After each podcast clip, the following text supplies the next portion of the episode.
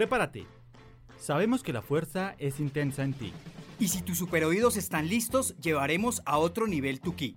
¿Spoilers? Mmm, tranquilo, tu sentido arácnido los detectará. Y tus pelos se pondrán de punta cuando escuches a la banda tocar. Bienvenidos al mejor toque de su vida. Bienvenidos a la banda del cómic.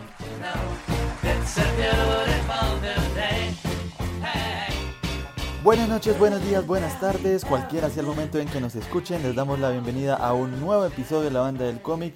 Es nuestro segundo episodio de la cuarta temporada y un episodio para verdaderos fanáticos de DC Comics porque por fin vamos a hablar de una de las series que más está dando que hablar en este comienzo de año. Se trata de Titans, sí, que suene esa música del cabezote de Titans, por favor, porque tenemos frente a nosotros a una gran serie. Y para hablar de DC, ¿quién mejor sino, y sobre todo de DC de Batman, quién mejor sino que el señor Carlos Mario Ríos allá en Manizales? Bobcito, lo saludo, ¿cómo está?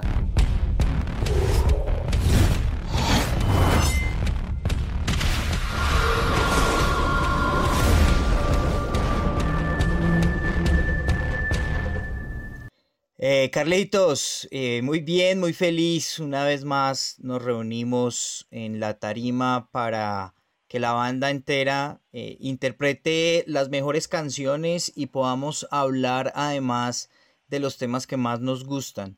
Y en este caso no va a ser la excepción. Usted lo ha dicho, Carlitos, Batmaniaco al 100%. Así que aunque sea una película de los jóvenes titanes, ya no tan jóvenes, sino adolescentes titanes, eh, es una serie que toca muchísimo a Batman. Sí, sí, sí, es una serie de todas maneras enmarcada en el universo Batman, aunque en el primer película ya nos dicen a la mierda Batman, ¿no?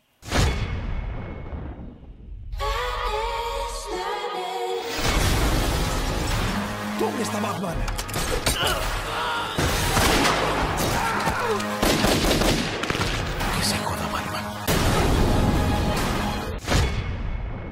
Eh, completamente, Carlitos. Me encanta también esa oscuridad de Robin, porque aunque, digamos, eh, eh, no es de Batman completamente, pero sí hay muchos easter muchas referencias, y Robin, que además pues, es el psyche de Batman, muestra pues toda esa oscuridad que le enseñó precisamente Batman. Pero de eso vamos a hablar durante el programa tenemos grandes sorpresas y tenemos además una banda sonora increíble porque fue de las cosas que más me gustaron de la serie, Carlitos. Sí, de hecho, hace unos minuticos antes de grabar el programa estábamos ahí como con la duda de cuál es escoger porque está muy variado. Tenemos hasta por ahí salsa, ¿no? Entonces sí estaba como difícil escoger un muy buen soundtrack. ¿Y qué le parece si prendemos las alarmas? Porque este capítulo sí que tiene spoilers. Menos mal, Carlitos, porque siempre se nos, nos acordamos para como en la mitad del programa. Bueno, Bobcito, eh, creo que se nota un poquito por lo que eh, arrancamos aquí, digamos, cada uno hablando, que nos gustó la serie o no. Completamente, Carlitos. Yo soy de los que, además tengo que decir que yo tuve, no sé si privilegio o tuve la opción de verla cuando iba saliendo entonces no tenía la posibilidad como todos ahora en Netflix que pueden verla completamente como una maratón o hasta tres o cuatro capítulos seguidas, sino que yo también quedaba en ascuas y no podía sino esperar ocho días para verla. Y cuando todo el mundo empezó a verla, yo ya había terminado. Es que la idea de este programa era grabarlo hace. ¡Uf! Oiga, pero, ¿sabe una cosa? Eh, y es interesante decirlo, mucha gente dice, Titans y dice, ah, pero esos son los Teen Titans, eso es una payasada, son los que están todo el tiempo riéndose. Y esto es totalmente contrario, es una versión incluso mucho más formada, mucho más adulta que esos Teen Titans que tuvimos eh, hace ya como 10 años, esa primera serie que no era tan eh, payasesca como la de ahora, la de Teen Titans Go, eh, que no tenía esa comedia. Esta obviamente está del otro lado y creo que eso es lo que la hace diferente, ¿no? Sí, Carlitos, completamente. Es que es una, serie oscura donde la violencia eh, es mostrada de una manera, digamos, un poco más cruel eh, de lo que estamos acostumbrados a verla, digamos, en las películas y series de superhéroes.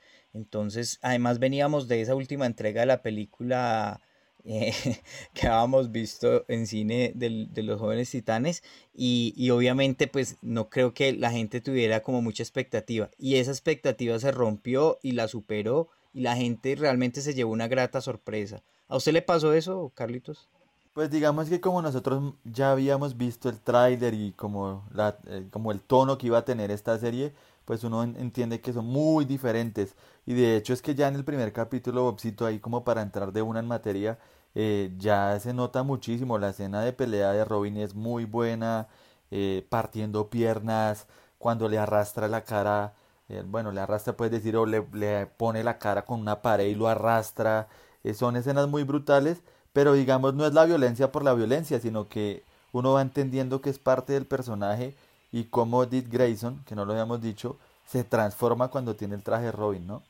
Completamente, Carlitos. Es que esta serie de, de, de, Titans es un verdadero tributo a los amantes de Batman. Así esta serie no sea de Batman, como ya lo dijimos, sino que sea de la conformación de los jóvenes titanes. La, la, serie lo va llevando a uno como mostrándole los personajes uno a uno, el universo, de dónde vienen y cómo, digamos, al final intentamos juntar ese equipo. Entonces la serie, digamos, es como un verdadero tributo a esos amantes de Batman eh, para elevar como el hype porque pasan muchísimas cosas de las que vamos a estar también hablando adelantico, como ese encuentro de los dos Robin que jamás, digamos, en la pantalla lo habíamos visto solamente pues en dibujos animados, pero digamos eh, en live action pues no lo habíamos tenido la oportunidad de ver. Yo le quiero preguntar a usted de una vez, Carlitos, para usted, ¿cuál fue su mejor capítulo? Uy, fue madre. Me la puso difícil. A ver, déjeme, yo pienso rápidamente. Eh, a mí me gustó muchísimo ese, obviamente, en el que en el que se encuentran los Robin. Es interesante lo que pasa, esa relación y además cómo nos marcan la diferencia de cada uno de personalidad. Me gustó mucho también cuando apareció em, el personaje de Wonder Girl. Es que está, duro, está duro, pero hay capítulos buenos, hay capítulos muy buenos.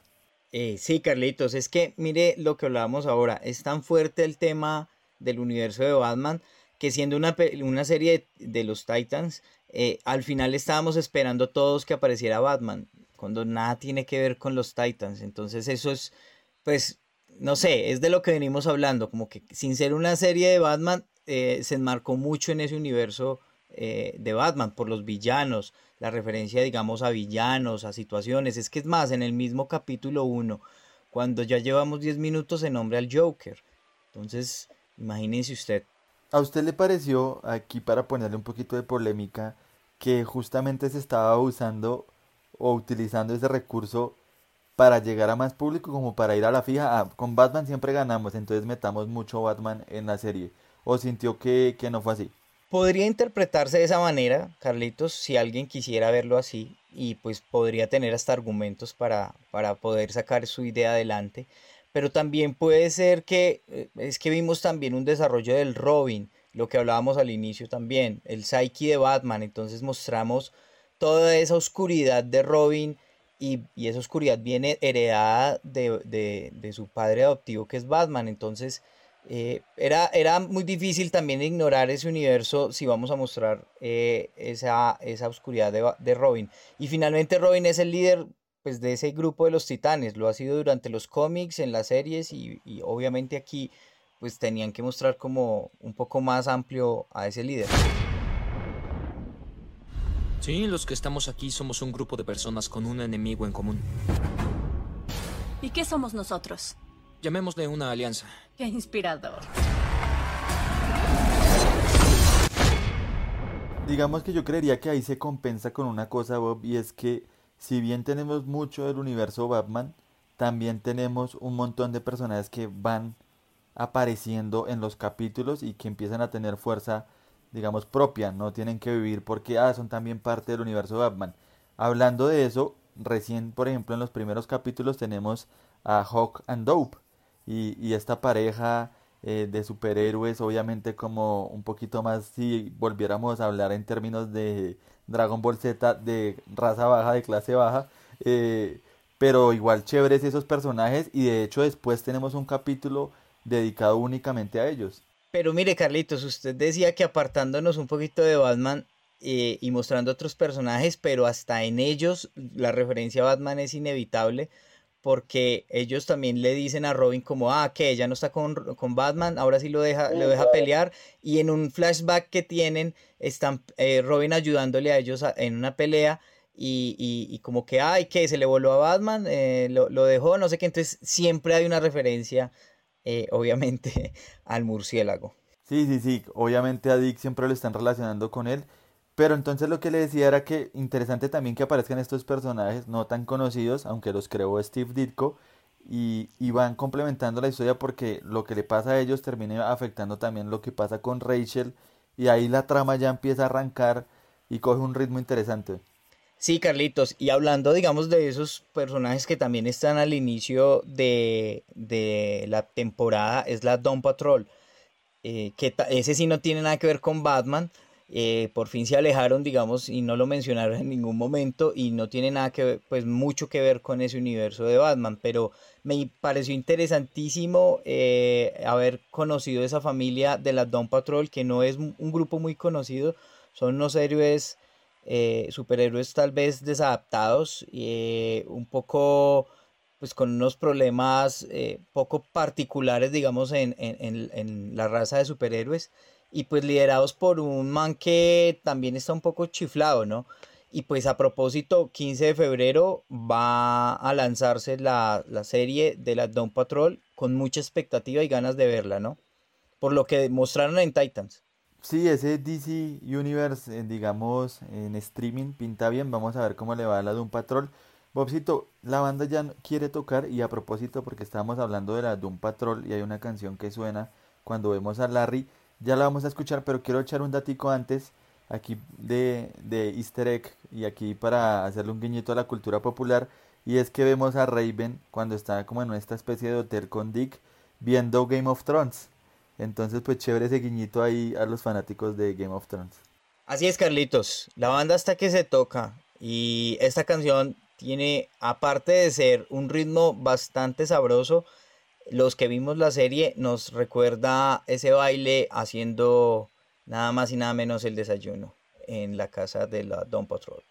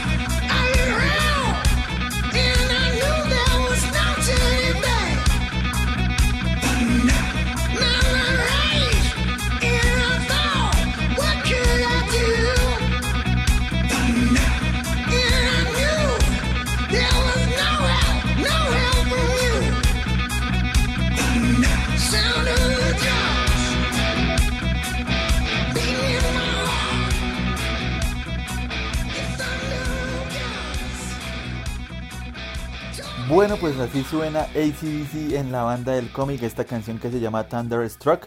Ya Bobcito nos contó en qué momento suena y pues una de las grandes piezas musicales eh, con las que nos podemos deleitar en esta serie.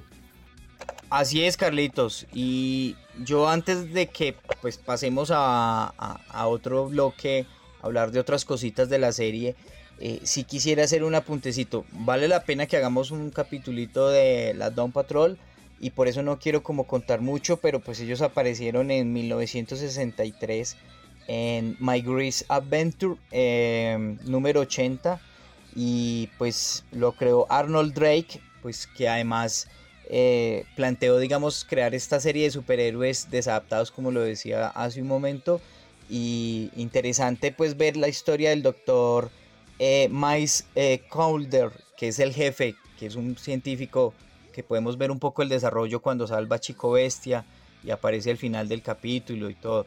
Y, y Carlitos, no sé si se acuerda ese capítulo también, que es el número 4 que se llama Don Patrol, cuando Chico Bestia lleva a Raven a su cuarto, es un cuarto que todos quisiéramos tener y creo que Chico Bestia es el chico más friki porque hace referencias hasta de Super Mario.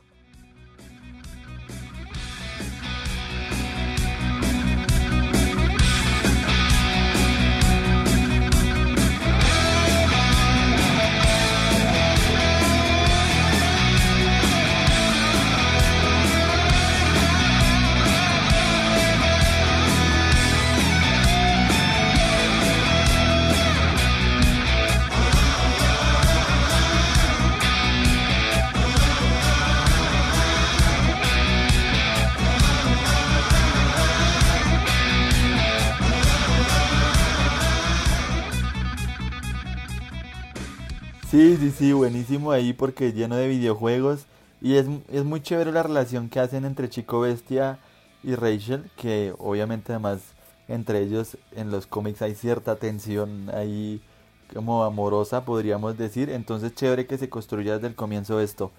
Eh, Bobcito, ahora que usted hablaba un poquito de la de un patrol y de las personas que están detrás de los cómics y de la serie, también importante mencionar a Jeff Jones, que está ah, muy fuerte, digamos, atrás de todo lo que es el contenido, tanto en cómics, por ejemplo, con los New 52, como ahora con todo lo que tiene que ver con las películas y la producción de series. Él está ahí muy metido y pues es importante porque él sabe bien, digamos, cómo hacer que se respeten los personajes. Eh, qué buen comentario, Carlitos. Así es, creo que vale la pena los aplausos para estos personajes que ah, gracias a ellos todos podemos disfrutar de, estas series en televisión, en los cómics, en, en cine. Y creo que DC está tomando un vuelo interesante en series. Sí, oiga, y ahora que estábamos hablando, usted hablaba del cuarto capítulo, déjeme a mí ahora hablar del quinto, que se llama Together.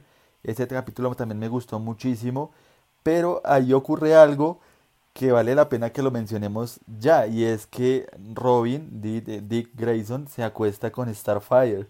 ¿Cómo le pareció eso? ¿Se lo esperaba? ¿Le pareció chocante? Eh, no, no, no, no, no, para nada, Carlitos. Y digamos que no es un amorío del todo tan, tan desconocido, pues para, para todos los amantes de los cómics. Y pues de todos modos, eh, todos sabemos que Dick es un Tony, todo un Tony, él es un conquistador, un 007 eh, el hombre también es un Bruce Wayne, él, heredó también esa, e, ese conquiste, porque si todos recordamos en ese capítulo cuando eh, Starfire abandona el cuarto, la que, le, la que le sigue ahí detrásito es la dueña del hotel.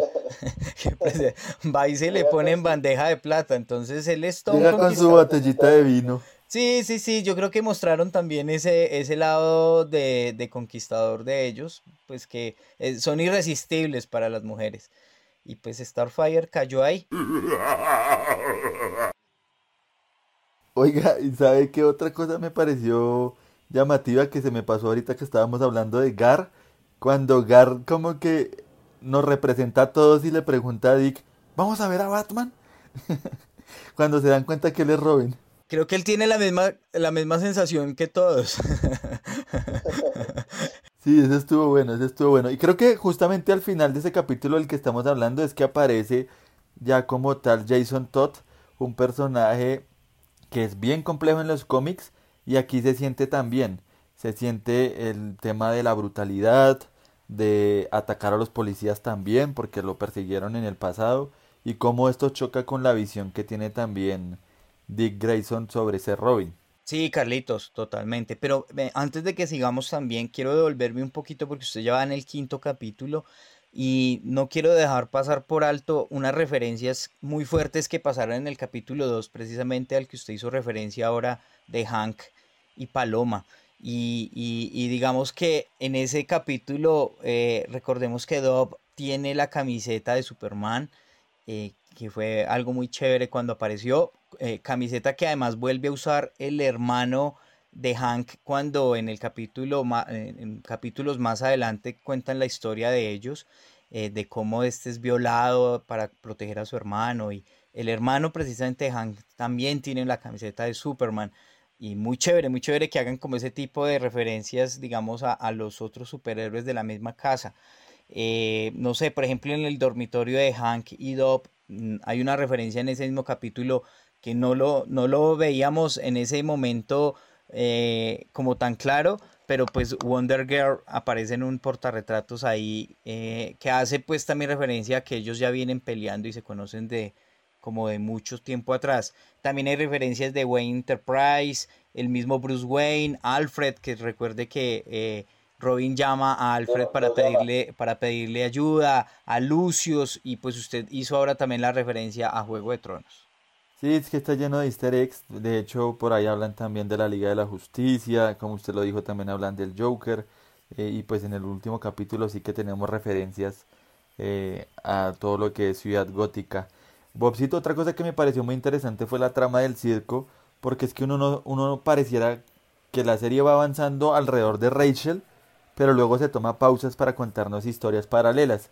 Y tenemos esta historia del circo de los Grayson y, y, pues la verdad detrás del asesinato de los papás de él, ¿no? Eh, sí, y yo aquí voy a hacer un apunte que lo había tenido en la cabeza y era, Carlitos, yo creo que habíamos visto a un Robin muy estúpido tal vez, habíamos visto a un Robin tal vez muy payasesco, muy, muy circense, como muy imbécil, como sin, como muy psyche realmente de Batman, y no habíamos visto esa oscuridad de este Batman, de este Robin, perdón, y, y pues realmente a mí me encantó porque no habíamos descubierto esa faceta que aquí nos están mostrando de Robin. Una faceta que me encantaría seguir viendo el desarrollo de ella. Es que es interesante como el ir recogiendo los pasos, la decisión que toma de dejar morir al responsable de que mataran a los papás. Eh, ocurren muchas cosas y creo que una de las postales, si podríamos decir así, de ese segundo bloque de capítulos que tenemos es Robin Dick Grayson quemando el traje justamente de Robin. Sí, y mire que fue precisamente después de la confrontación que tuvo con Jason Todd, porque después de que él le muestra eh, tal vez digamos todos los beneficios que tiene él y que no tuvo él con Batman, eh, y, mostrando tal vez lo confrontó como, como que además Batman haya conseguido tan rápido un reemplazo, que ya no va a poder seguir siendo Robin porque ya hay un Robin yo creo que todo eso lo llevó precisamente a, ese punto. Pero Carlitos, le quiero preguntar antes de seguir avanzando sobre la familia nuclear. Eh, interesantísimo, eh, perdón, interesantísimo haber visto ese desarrollo.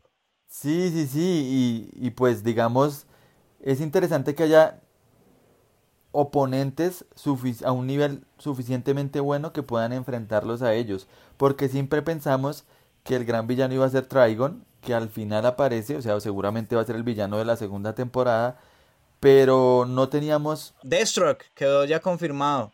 Pero digamos que tenemos a Trigon al final de temporada con, con Rachel, digamos Rachel lo trajo de vuelta al papá, así que probablemente en la primera parte de la temporada tengamos que ver ese enfrentamiento, pero digamos chévere que sigan apareciendo otro tipo de villanos y como usted dice, esta familia sí que meten líos a los titanes en la primera parte de la temporada. Completamente, Carlitos, completamente. Y, y, es que además, digamos, eh, ellos, pues, hace parte de los villanos de DC Comics.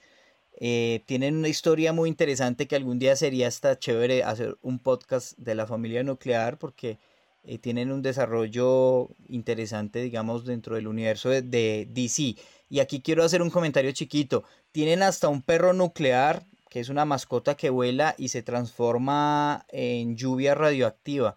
Y Carlitos, hago con esto el comentario. Hace poco salió la noticia de que van a sacar una serie con los solo las mascotas de los superhéroes. Entre ellas, recordemos que me voy a adelantar, Crypto salió al final de, de, de, los Titans, de la, del final de, las, de la temporada de Titans.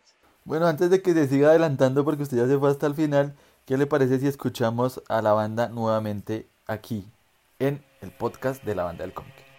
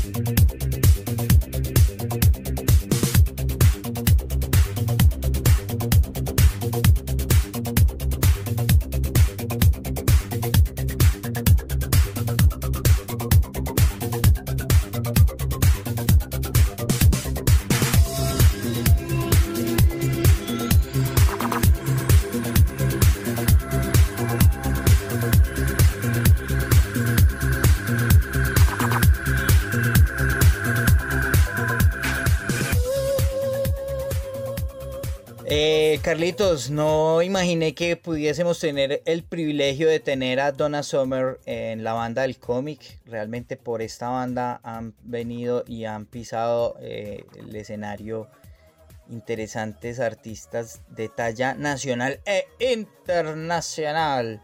Sí, sí, sí, pues esta canción yo creo que los que ya vimos Titans la escuchamos y de una pensamos en Starfire porque tiene toda esta onda y creo que podríamos dedicarle un pedacito de este episodio a hablar de la polémica, tanto que molestaron que porque Starfire era afro, que, que porque cambiaban al personaje, pero con el pasar de los capítulos uno le va cogiendo como cariño al personaje. Así es, Carlitos. Pero yo sé que siempre cambio o muchas veces adelanto algo o me queda pendiente algo. Y quiero hacer una referencia antes de, de hablar de Starfire, que me parece un personaje además increíble. Porque es que veníamos hablando de la familia nuclear. Recordemos que la familia nuclear asesina a la, mmm, podríamos decir, a la que le asignan como su compañera de, en la policía de Detroit. Pero Carlitos, ese personaje salió como desapercibido, lastimosamente lo asesinaron, pero ella es la detective Amy eh, Rothbach, eh, que en el cómic, eh, digamos, ejerce una función súper importante junto a, Jace, eh, a, a, Robin, porque pues obviamente conoce quién es la identidad de Robin. Y pensamos que iba tal vez a tener un, pues iba a jugar un papel importante en la serie, pero lastimosamente la familia nuclear la asesina y hasta ahí llegó el desarrollo de ese personaje que en el cómic sí tiene que ver mucho. Sí, claro, pues vamos a ver qué personajes siguen apareciendo en la serie, pero ¿qué le parece si hablamos entonces un poquito de Starfire? Yo creo que da una buena lección en el sentido de que se juzgó, hay un prejuicio sobre el personaje, ni siquiera la habíamos visto y ya la estaban criticando, que porque no se parecía al personaje original, pero yo creo que después ella le va haciendo justicia al personaje y es muy importante este personaje de ella, tanto así que si no existiera Starfire muchas cosas de la trama no ocurrirían.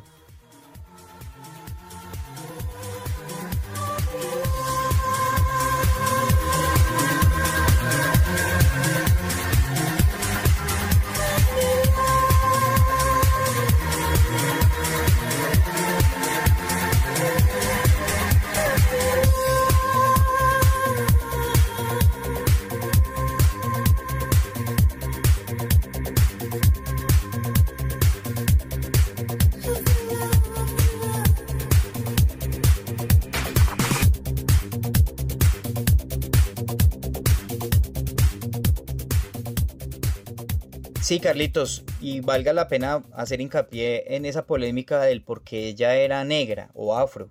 Eh, mucha gente estuvo, en contra de eso, la criticaron, pero creo que la actriz mmm, la sacó avanti y pues pudo, digamos, eh, hacer, digamos, un papel muy importante y que la gente además la quiso, eh, terminó queriendo, digamos, a Starfire, porque además también mostró una relación muy estrecha con Raven y pues bueno, recordemos que ella es una, una princesa alienígena que pues tiene capacidad de disparar rayos de energía y pues mm, en el digamos en los Titans pudimos ver eh, eh, algo de sus poderes. Eh, también la vimos en, en, digamos en pelea cuerpo a cuerpo también interesante. Pero lo que yo sí le discuto es ese abrigo Carlitos la única vez que se quita, que, que, o de las primeras veces que vimos que se quitó el abrigo y dije, por favor, déjenla sin ese abrigo, de, ¿se acuerdan de la película de un príncipe en Nueva York? De Eddie Murphy. Se parecía a ese abrigo. Y, y bueno, nada, eh, de resto el personaje muy rescatable. Claro que sí, bueno, otro personaje muy muy bueno, el de Donna Troy, y que le, le démosle una introducción, y es que ella dijo, Wonder Woman fue creada para proteger al inocente y Batman fue creada para castigar al culpable. Gran frase que nos deja esta serie. Por cierto, la, cuando la vi eh, en ese momento la estaba viendo eh, en la plataforma que la estoy viendo, no le voy a dar eh, publicidad a la plataforma. eh, estaba, eh, la, la vi, me emocionó tanto esa frase que la, la- destacamos en la banda del cómic, en nuestras redes sociales, porque, uff, o sea, en ese momento para los fanáticos fue como elevar el hype y realmente emociona, nos puso el corazón a latir. Y es una frase muy diciente de lo que es Wonder Girl o Wonder Woman y Batman, y en este caso, pues Robin. Sí, a mí me gustó muchísimo ese personaje. Espero que no sea, digamos, accesorio, sino que tenga harta participación en la segunda temporada. Eh, pero también que la gente nos cuente en arroba banda del cómic, ya que usted estaba mencionando, qué personaje le gustaría ver en la segunda temporada, cómo le pareció Starfire, cómo le pareció Donna Troy. Que nos cuenten ahí, opinen en arroba banda del cómic, también en arroba acordefd nos pueden opinar. Oiga, pero venga, Carlitos, antes, antes de que se salga de Donna Troy, ¿qué tal el capítulo cuando saca el látigo y somete precisamente a Starfire, ¿no? Eh, increíble ese momento, verla con el látigo. eh, creo que además es de esos elementos como muy, muy emblemáticos del personaje. Y faltó que dijera la verdad. Sí, sí, sí, a mí me gustó muchísimo. Justo iba a hablar sobre ese momento en el que logra controlar a Cory. Por eso digo que me gustaría verla como más en acción. Y yo creo que ya va a ser clave para poder derrotar a Trigon o, al, menos devolverlo a su universo. Chévere, chévere ese personaje. Carlitos, y vio que en las redes sociales de la banda del cómic sacamos una foto que se filtró del traje precisamente de Donna Troy. Interesante que vayan y lo vean. Y, y bueno, no sé, esos, de esos personajes que tenemos como mucha expectativa y que también abre la pregunta si podremos ver en algún momento también a Wonder Woman, así como tenemos tanta expectativa de ver a Batman. Claro, es, es complicado, pero ojalá, ojalá. Bobcito, y otra cosa que, que quería comentar es que venimos en este ritmo trepidante que están pasando muchas cosas, que la trama ya está por llegar a su final, y nos meten, creo que el capítulo 10 es, que es la historia de Hawk and Dove. ¿Y cómo vio ese capítulo? ¿Le pareció como, uy, ¿por qué metieron esto acá? A mí a la final me terminó gustando porque uno entiende todo lo que se, lo que se oculta detrás de estos vigilantes y a mí me gustó y es una historia fuerte, pues lo que usted contaba antesitos, que él era el, como el que iba a que lo abusaran sexualmente para que no abusaran al hermano y fuerte, fuerte esa parte y luego cómo termina esa escena final entre ellos dos tratando como de curar sus heridas. Ah, sí, Carlitos. eh, fue un capítulo como para, como para los papás concientizarse de muchas cosas, estar siempre muy pendiente de sus hijos, de sus eh, profesores, de esos profesores que, que digamos, apadrinan tanto a, a- a esos estudiantes. A veces hay que ponerle mucho cuidado a eso. No, lo que siempre hemos dicho y lo resaltamos y no nos cansaremos de decirlo. Esto es un mundo mágico y de fantasía, pero los superhéroes y los cómics y todo esto también representan momentos de la realidad, momentos que sería interesante también que siempre nos estuviéramos pensando aparte, digamos, de, de todo ese hype que hay sobre los superhéroes, pero siempre representan y reflejan situaciones cotidianas que suceden y que le pueden suceder a usted y a cualquiera de los que estamos eh, en este universo y en este planeta. Y un buen ejemplo de eso es justamente este capítulo, Bobcito. La banda me vuelve a hacer gestos, ya tenemos nuestro último bloque, vamos a hablar de ese capítulo final y de lo que viene para la serie, así que ¿qué le parece si escuchamos esta canción, Wouldn't It Be Nice?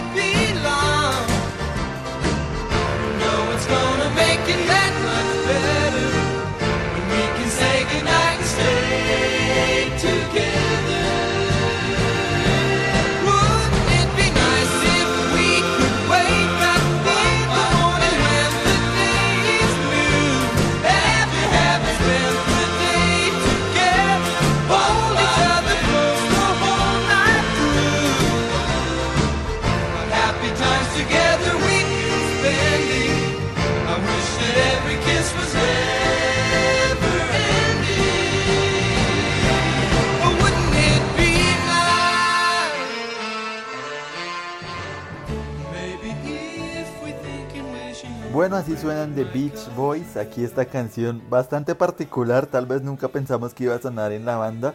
Esta canción me acuerda además, creo que hay una canción de Adam Sandler que no tiene nada que ver con cómics, pero me parece que sonó en una película de Adam Sandler. Pero chévere que haya esta variedad porque como decíamos al comienzo del capítulo tenemos salsa, por ahí suena Frank Sinatra, tenemos ACDC, Foo Fighters, así que échenle un ojito a la banda sonora de esta serie. Listo, llegó el capítulo final. Tenemos justamente con esta canción arranca la alucinación de Dick que parece que tuviera una vida familiar con Dove, tienen hijos, todo es perfecto y pum, empieza a aparecer todo lo oscuro, va, tiene que ir a Ciudad Gótica, aparece el Joker que mató a Gordon, muchas cosas, ¿no?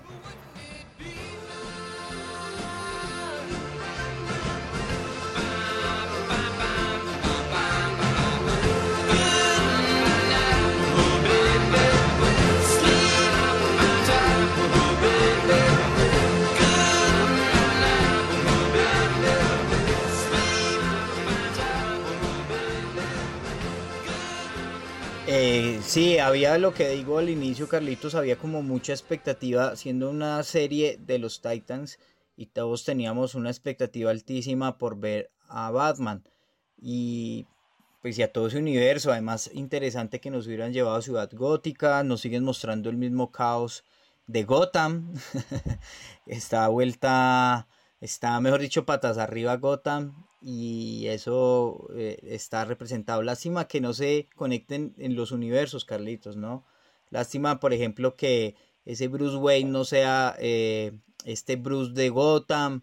Eh, lástima que no se puedan conectar, digamos, estos universos y que hagan como historias como tan independientes.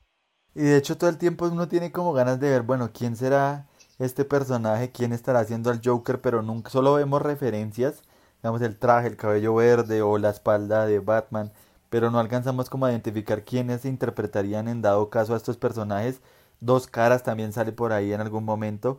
Eh, vamos a ver si la segunda temporada le sigue dando tanta importancia al universo de Batman o ya empieza a alejarse de él, porque digamos ya lo hicieron para contarnos el conflicto de Dick, pero digamos no sé si vaya a continuar en la segunda temporada. Sí, quién sabe, Carlitos. Yo creería que mmm, después de ver todas las referencias, no es gratis que en esta serie, en esta primera temporada, nos hubiesen hablado del mismo Dos Caras, de los Falconi, es que hablaron de, digamos, de muchos villanos también de, de Batman, y si los mencionaron, la misma Wonder Girl habló de Wonder Woman, yo siento que es la posibilidad, así no sea en Titans, es la posibilidad de que en algún momento uno, al, todos estos personajes podrían aparecer en, en, alguna otra serie, en algún otro reboot de esta serie. Y, y es interesante poder eh, tener la, la, como, como esa expectativa abierta de poderlos ver algún día juntos a todos. Carlitos, eh, hablando de ya al final, ¿con cuánto calificaría usted la serie? Uy, yo le pondría... No, a mí me gustó, ¿sabe? Yo le pondría un 8. ¿Usted? Yo le pongo, yo le pongo un 9. Para mí entra dentro de la, del top número 3 de series favoritas que he visto hasta el momento de cómics. Sí, es que es bastante buena y uno, digamos, la ve rápido porque la trama empieza a ponerse interesante. Y hablando justamente de esa trama, al final tenemos la aparición de dos personajes que ya uno pues quisiera que la segunda temporada estuviera rápido porque ver a Crypto, como ustedes decía antecitos, y a, y a esta versión, digamos, de la Young Justice de Superman, eh, que es Superboy, eh, pues ya quiero verlo, digamos, ya quiero ver a esos dos personajes en acción. Oiga, y sabe que hay una cosa particular y fue que mucha gente terminó la serie y a los, digamos, los que no leen o no se enteran, digamos, de esas escenas postcréditos, eh, muchos se la perdieron, o sea, uno les hacía el comentario y vieron al final a, que a quién, eh? bueno, porque claro, se acabó la serie, se va los créditos y la gente pues la para ahí. Y sucedió que eh, mucha gente no se enteró de esa escena, pero fue una escena increíble, todos quedamos muy emocionados y sí, usted tiene la razón, ya queremos ver obviamente la segunda temporada, eh, a propósito también sacamos la noticia en nuestras redes sociales que invitamos a seguir para que estén enterados de todo el mundo geek. Eh, que ya van a entrar a grabaciones para la segunda temporada, Carlitos. No, y otra cosa que fijo va a pasar, Bobcito, es que vamos a ver a Dick ya convertido en Nightwing. Yo creo que es inevitable que eso pase. Así que muy chévere ver cómo hacen el traje este eh, oscuro con azul y cómo vemos ya a Dick pasando a ser un héroe distinto, porque la carga de ser Robin creo que lo hacía un personaje diferente. Sí, sí, sí. Y como vio dentro de su último capítulo eh, esa imagen, digamos, esa ilusión que tuvo con Jason Todd, él, él en silla de ruedas. Impresionante, ¿no? Ver eso. ¿Y será que vemos a la transformación también de Jason Todd? Uy, es que ahí sí sería irse mucho al mundo Batman, pero en caso de que apareciera Capucha Roja, eh, ush, pues no sé, ahí ya, lo que pasa es que ahí, creo que ahí sí incurrirían en el pecado de como Batman es tan popular y nos gusta tanto todo el universo de Batman, creo que ahí se incurrirían en el pecado de volverla mucho Titans Batman 2.0. Entonces, eh, creo que los titanes tienen sus propias historias y ojalá, ojalá las sepan aprovechar porque, porque es una gran serie. Oh, pero ver a Capucha Roja sería... Yo lo quiero ver, pero lo que pasa es que me parece que sería ya, la serie ya se iría mucho al lado de Batman también. Usted lo dijo, tenemos para ver a Deathstroke, tenemos para ver a Deathstroke. Así que yo creo que ahí tienen algo interesante por explotar. Sí, sí, sí, sí. Oiga, y a propósito, ¿sabe que eh, hay otra referencia hablando de Jason Todd? Y es que cuando él le cuenta a Dick Grayson cómo conoció a Batman, que fue robándole las llantas del Batimóvil, es igual a, a los cómics. Es que se respeta mucho el tema de los cómics, que era lo que yo le decía también de pronto, que ha sido también el trabajo de Jeff Jones. De hecho, él ha escrito algunos capítulos y eso es chévere, que se respete mucho el tema del cómic. E- Esta serie yo la califico tan alto y es tal vez porque soy muy fanático de Batman y, y es cada capítulo yo me emocionaba mucho, o sea, cada capítulo me entregaba tantas referencias, tanto, tantos easter egg, tanta, como tanta emoción de ver, por ejemplo, como lo decíamos, a estos dos Robin juntos que no lo habíamos podido ver, a ver esa oscuridad de ese Robin, uff, a mí, créanme que yo disfruté mucho esta serie y no había una serie que me había hecho como emocionar tanto, tal vez Gotham, pero uf, esta serie a mí la sacó del estadio, Carlitos. Ahora sí le doy la palabra.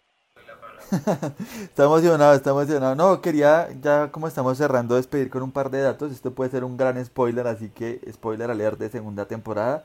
Eh, en la primera temporada quisieron meter a Bárbara Gordon, que hiciera como esto de trabajo de oráculo. eh, en esa primera temporada no la lograron meter, así que podría aparecer. Recordemos que Bárbara también fue eh, Batichica, así que vamos a ver si aparece este personaje o si funciona también como oráculo ayudándolos en las misiones. Me gustaría mucho ver ese personaje también. Y un datico final de esas curiosidades que usted mencionaba, Obsito, es que Hawk es el personaje que hace de Aquaman en Smallville. Uy, esa está buenísima, está buenísima, Carlitos. Muy bien, muy bien. Me gustó, me gustó ese dato. Oh, Bobcito, entonces ahí yo creo que quedamos, más o menos tratamos de hablar de distintos aspectos de la serie. Igual ahora sí prometemos que pronto vamos a hacer un live. Por ahí algunos usuarios nos estuvieron escribiendo para que hiciéramos un live. Entonces si se nos quedó algún detallito, nos avisan y lo charlamos ahí en vivo. Eh, sí, Carlitos, interesante que nos puedan seguir en nuestras redes sociales distintas. En todas manejamos cosas diferentes. Por ejemplo, ahora que usted mencionó lo de los live, van a haber posibilidades de seguir haciendo live a través de el arroba banda del cómic en Instagram. Hay gente que nos sigue solamente en Facebook, entonces a veces se pierden como ese tipo de, de actividades e interacciones en nuestras redes sociales, así que los invitamos a todos para que nos sigan en todas las redes sociales. ¿Y por qué nos siguen también en Facebook lo que- los que solamente nos siguen en Instagram? Porque a veces colgamos los trailers completos y solamente los podemos ver completos en Facebook. Así que los de Instagram también se pueden migrar a Facebook y todos hacemos una comunidad.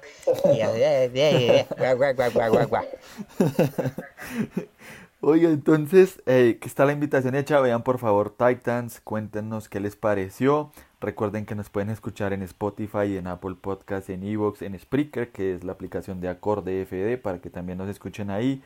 Eh, y si hay una aplicación de podcast en la que no estamos, escríbanos y nos vamos de una para allá. Oiga, Carlitos, antes de cerrar, ¿cuál fue su personaje favorito? Mm, obviamente me gustó mucho Dick y me gustó mucho Donna Troy. Esos dos me gustaron mucho. Yo me quedo con Dick Grayson. Se sabía, se sabía. Aunque Jason Todd también me, me gustó. O sea, el tema de Robin me gusta mucho. Me gustó mucho ellos. Pero, por ejemplo, Chico Bestia, el chico más geek de, de las series de DC Comics, me encantó. Oiga, y sabe que no hablamos casi de Rachel y, de App, y pues Rachel es básicamente toda la trama, eh, pero también lo hace bastante bien. Imagínese cuando ya empieza a controlar sus poderes. Es es la más poderosa de todos, Carlito. Realmente ella creo que tiene un poder inimaginable. Y me gustó mucho la relación también con Dick Grayson, como esa, como esa estrechez también desde, desde el inicio de la serie. Y me parece que es una actriz que lo hizo muy bien, representa muy bien como esa oscuridad que también, con este, ah, tengo un datico, con este me despido. Eh, como en el segundo, cuando se conoce Starfire con, con Raven, ellas van en el carro y, y, van como tener una conversación muy íntima y ambas dicen que eh, ella representa la luz y la otra representa la oscuridad. Eh, pues obviamente ya sabrán de quién, quién es quién. Y es muy de los cómics, eh, Carlitos. Eso es muy, muy, muy de los cómics. Esa misma oscuridad y esa luz que, que representan ellas. Y hay un silencio en esa, en esa conversación, no sé si la recuerden. Claro que sí. Y usted, Bobcito, nos da pie para acabar justamente con una canción que sonó cuando estaban estos dos personajes, que se llama Sony y es de Bonnie M. Así que por mi lado me despido. Gracias a todos por acompañarnos. Nos encontramos pronto en el próximo toque. Ya estamos de vuelta con todo. Así que esperen episodio cada semana. Bobcito, lo despido allá, Manizales. Eh, gracias Carlitos. Eh, desde Manizales del Alma nos encontraremos en el próximo toque. Eh, desde la ciudad de Manizales, usted desde Bogotá y la gente que nos escucha en el mundo entero, les agradecemos que hayan estado con nosotros en este el mejor toque de su vida. Los dejamos con la canción que Carlitos les anunció y nos escuchamos en el próximo toque. Chao, chao.